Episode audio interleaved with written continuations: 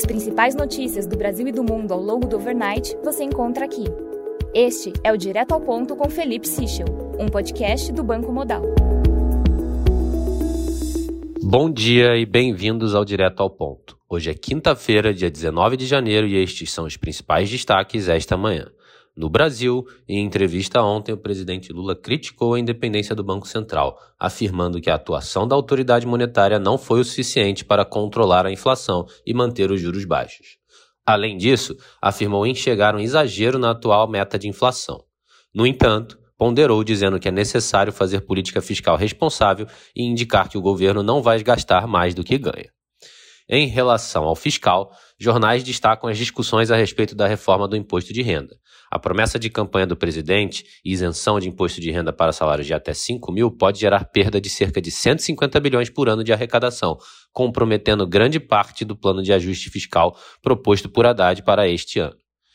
No entanto, Lula disse que tal movimento não será feito imediatamente, apontando que o país precisa de uma reforma tributária. Após se reunir com centrais sindicais, Lula assinou despacho para apresentar uma proposta de revisão do salário mínimo até maio.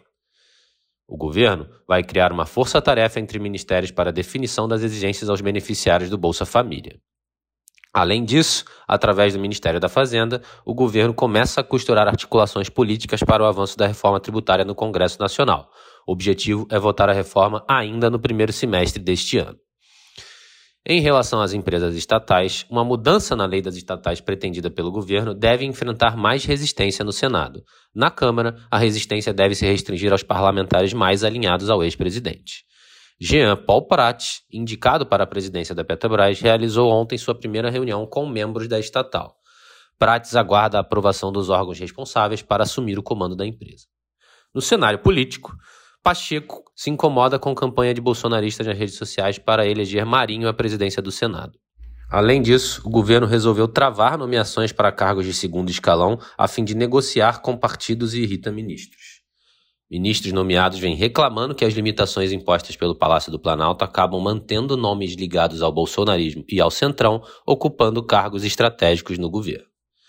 Em relação ao cenário internacional, nos Estados Unidos, ontem, na divulgação do livro bege do Fed, a autoridade monetária afirmou que a inflação seguiu reduzindo o poder de compra dos consumidores.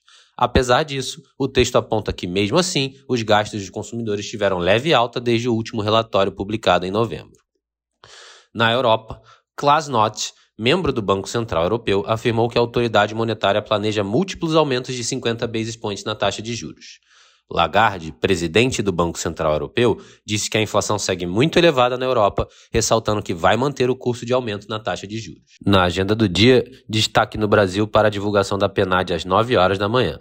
Nos Estados Unidos, às 10h30, teremos a divulgação do Initial Jobless Claims e do Philadelphia Fed Manufacturing Index.